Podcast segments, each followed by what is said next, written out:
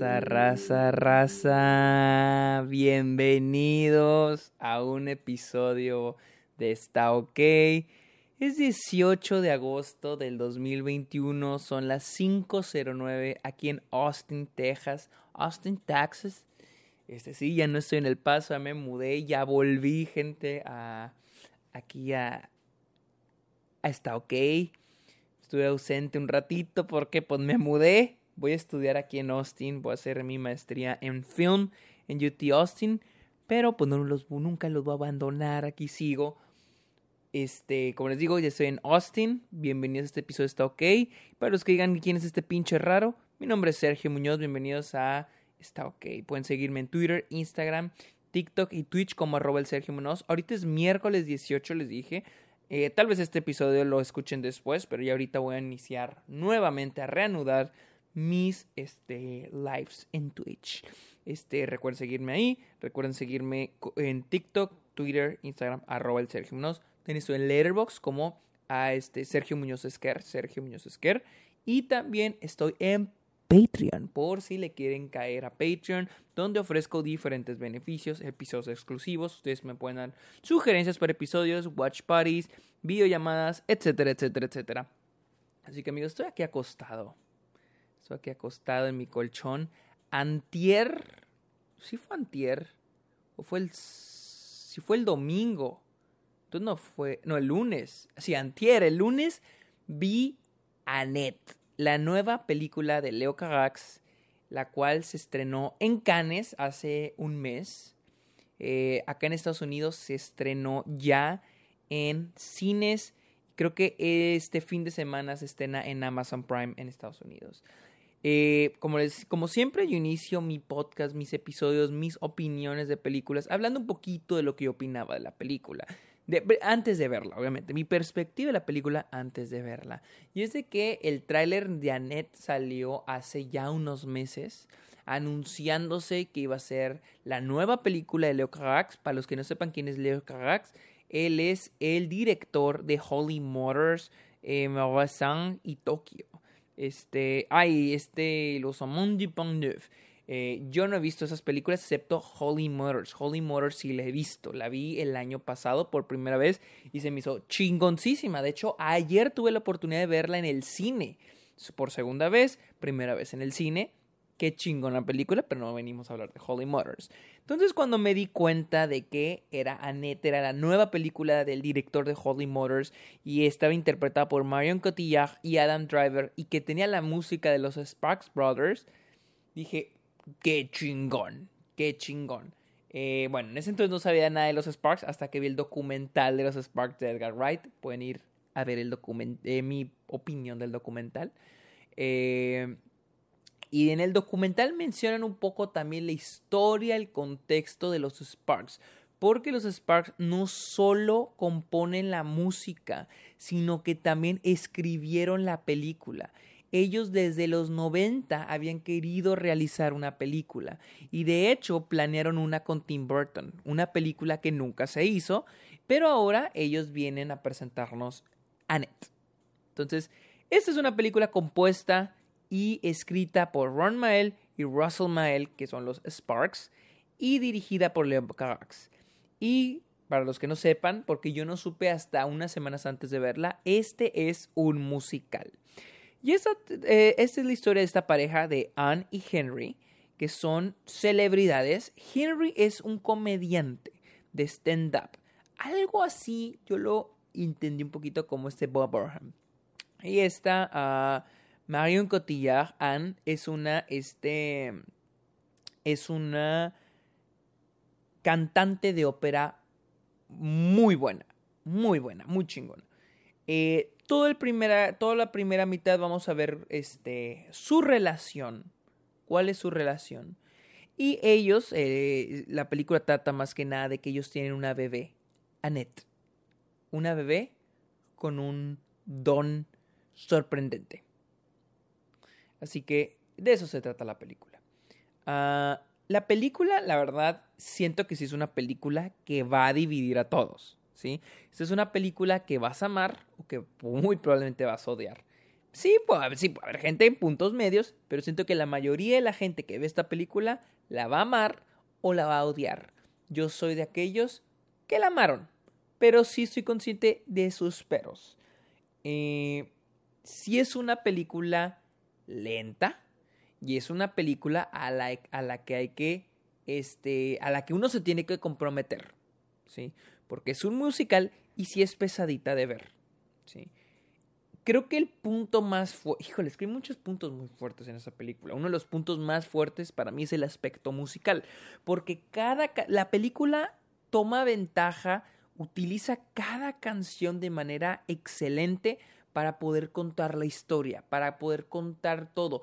No es una peli no es un musical estilo este, ¿cómo se llama? Esta, la de Hugh Jackman, eh, The Greatest Showman, donde la canción la puedes escuchar aparte y no hay problema y te gusta, ¿no? Es que son canciones que puedes escuchar en la en la en la en, el, en tu carro mientras estás haciendo el aseo. No, esta es una musicalización que queda también para contar la historia, para desarrollar los personajes.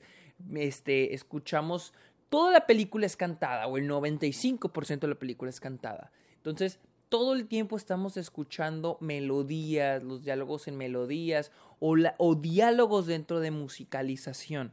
Y a mí me gustó mucho. Hay un momento donde el personaje del compositor, este, el conductor se llama, interpretado por Simon, este, Simon Helberg, que es el de la teoría del Big Bang, muy buena actuación la de él también, empieza a dar, empieza a contarnos quién es y su relación con otro personaje. No quiero spoiler. Y todo esto se nos, se, nos empieza a, a, Se nos presenta en una escena donde él está conduciendo una orquesta y la cámara gira alrededor de él mientras lo escuchamos hablar, mientras nos está platicando y al mismo tiempo conduciendo a la orquesta chingoncísima, chingoncísima. Pero este, pues, les digo, es un ejemplo de cómo la película usa el aspecto musical a su favor para desarrollar un personaje o incluso en este caso para presentarnos a este personaje. La película es muy, muy inteligente y las canciones, la música es buenísima. Siempre suelo escuchar este pero en muchos musicales, por ejemplo lo escuché en La La Land que decían de que Ryan Gosling y Emma Stone no saben cantar. Bueno, yo soy de los que les gusta esto, porque Adam Driver no es un gran cantante, pero es algo que a mí me gusta mucho. Yo prefiero a alguien eh, en, una, en, una, en un musical, me gusta ver a alguien que no, que no tenga un don para el canto, ¿sí? Eh, Cotillard, no sé si es ella la que está cantando, pero wow, ella sí canta cabrón. Pero Adam Driver sí canta, no me no es algo que la gente diría qué bonita, qué bonita voz pero a mí me gusta mucho porque queda con su personaje. Se siente más natural, se siente más humana su voz en la musicalización de la película. Me gusta muchísimo. Eh, algo de Leo Carax que yo noté en Holy Motors, y aquí se repite en Annette, es el cómo un lugar lo convierte en su lugar, en su propio mundo, el mundo de Leo Carax. Ves Holy Motors y a pesar de que está ambientada en París, tú lo interpretas como un mundo, su propio universo, el universo de Leo Carax, el universo al que Leo Carax nos quiere introducir. Y lo mismo sucede con Annette. Annette está ambientada en Los Ángeles, pero sentimos esto como un mundo totalmente diferente. Los aspectos visuales, la fotografía, los colores, la iluminación, está muy chingona. Está muy, muy chingona. Algo que pues yo veo desde, desde Holy es el color verde, el uso del color verde, que siento que es un color poco usado en el cine o que no es como que el popular. Ya los colores más usados en el cine o que tienen así como las, las viejas confiables son el azul y el naranja y lo vienen los colores neón. Pero me gusta cómo Leo Carax usa el color verde, las sombras color verde. Siento que se ve muy bien se ve muy bien. Eh, les digo, la película me gusta mucho la historia. Mi cosita es con el guion y el desarrollo de los personajes. Porque la, primera mitad es excelente. La primera mitad es muy buena. Pero la segunda mitad es cuando ya nos introducen más a la hija, a Annette, a la niña. Entonces empezamos a ver más la relación entre Henry y Annette, eh, papá e hija.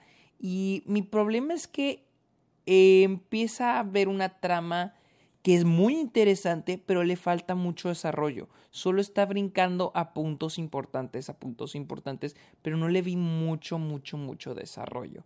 Ese es uno de mis pocos peros con la película. El que le falta más desarrollo a la segunda mitad. Me gustaría que durara más. La película dura casi dos horas y media, creo que dura dos horas dieciocho minutos. Me hubiera encantado que durara más. También hay unos momentitos donde la película se interrumpe para mostrarnos así como una parodia de E-News, ¿no? Donde es como... donde de repente se interrumpe la película y nos muestran un noticiero para mostrarnos el estatus actual de los personajes de Anne y Henry. No me encantó, no me encantó ese, por así decirlo, plot device o esa herramienta para que avance la historia. No me, no me gustó, no me gustó. Se me hizo una forma de exposición un poco chafita, diría yo. Ese es otro de mis pocos peros con la película. La escena final de la película está muy chingona. En serio, está increíble. Y la niña que interpreta a Ned, en serio, wow. Wow. Esa niña solo tiene una escena, que es la escena final. Y es una escena inolvidable. La canción está preciosa. En este momento tengo la piel chinita solo acordarme. La voz de esta niña, la actuación de esta niña. O sea, yo jamás pensé que alguien, desde Batista en Blade Runner 2049, jamás había pensado que hacía rato, o sea, desde entonces no había tenido a un actor o actriz que apareciera en cinco minutos y dijera, wow, qué bien actúa. Y esta es una niña de cinco años, diría yo. Eh, cabrón, cabrón. Adam Driver y Marion Cotillard son excelentes. La música de los Sparks es buenísima, es increíble. Los Sparks los Sparks lo que aprendí de su documental con los con, con de Edgar Wright, el documental de Edgar Wright de los Sparks, es de que ellos siempre se están reinventando. Y es cierto, esta música es reinvención, es ellos reinventándose y en serio me quito el sombrero con la composición musical, eh, los números musicales, eh, siento que Leo Carax hace un gran trabajo. Y es que Leo Carax es alguien que si ves tú sus películas, porque cuando fui a ver la película mostraron los momentos musicales en sus, en sus películas anteriores. Y, y, como que notas como que existen las ganas del director de haber creado un musical. En Holy Motors, por ejemplo, o, por ejemplo los amantes del Pont Neuf, este, pues tenemos ese momento musical con Juliette Binoche donde están en el puente bailando. O por ejemplo en Holy Motors el momento de los acordeones, que está buenísimo, está increíble, neta, está chingón. El momento de los acordeones se me hace buenísimo. O el momento musical con la chava que es la zafata. Eh, increíble, increíble. Y ves el potencial de Leo Carrax del musical. Y aquí lo demuestra. O sea, los momentos musicales son muy buenos. Son muy buenos. Ahora, eh, otro pero que tengo con la película es como que es intención como de dar un mensaje, porque a veces tenemos esa parte de, por ejemplo, por un momento tenemos la parte de los comediantes, de los estandoperos, ¿no? Que quieren dar una crítica social, que quieren ser problemáticos, como diría Bob Burham, I'm problematic. Este, quieren ser problemáticos, quieren decir cosas controversiales. Después tenemos este mensaje de cómo viven los famosos, cómo viven las celebridades, del detrás de bambalinas, lo que no vemos. Después tenemos también la explotación infantil. Hay varios temas y siento que ninguno termina de desarrollarse bien. Hay varios temas y mensajes como que la película quiere dar. Incluso hay un momento que siento que la película así lo abordó y lo abandonó en una escena. O sea, que una escena lo abordó y en una escena se acabó. O sea, nunca más se volvió a abordar. Que es el, pues, eh, lo que ahora los movimientos feministas, el Me Too, el, el speak up, el hablar y alzar la voz, decir, este, sufriste acoso, sufriste violencia doméstica o violencia laboral, etcétera, etcétera. La película como que retoma así, lo rosa en una escena y jamás, jamás, jamás lo vuelve a tocar. La película siento que como que en momentos quiere tocar muchos temas y jamás puede desarrollar uno bien. Ese es, es otro pero de, de, de Annette. Ese es otro de mis peros. Eh, pero sí, siento que es una muy buena película. No sé si se traería una de mis, a mi top del año, pero es una muy buena película y un gran trabajo de dirección.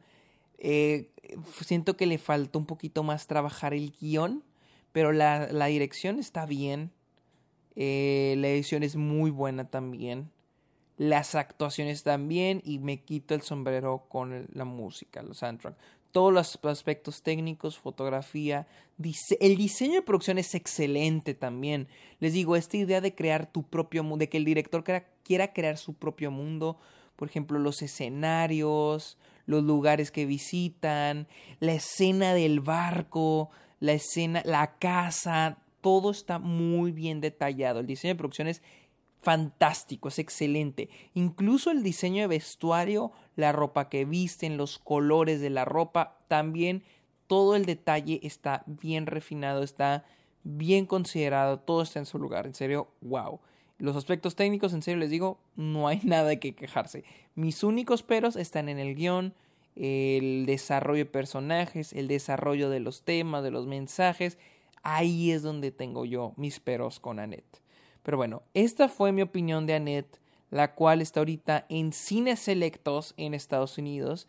Este fin de semana se estrena en Amazon Prime en Estados Unidos y creo por ahí vi que en noviembre se estrena en Latinoamérica a través de Movie. Así que amigos, síguenme en Twitter, Twitter, Instagram, TikTok y Twitch como arroba el Sergio Muñoz. También estoy en Letterboxd como Sergio Muñoz Esquer. Y finalmente los invito a Patreon. Eh, ahorita creo que para este mes voy a reducir los costos de Patreon. Todos se a un mismo precio con los mismos beneficios, por si le quieren caer. Así que amigos, muchas gracias por escuchar este podcast. Muchas gracias por escuchar este episodio. Los espero a la próxima. Muchas gracias. Bye.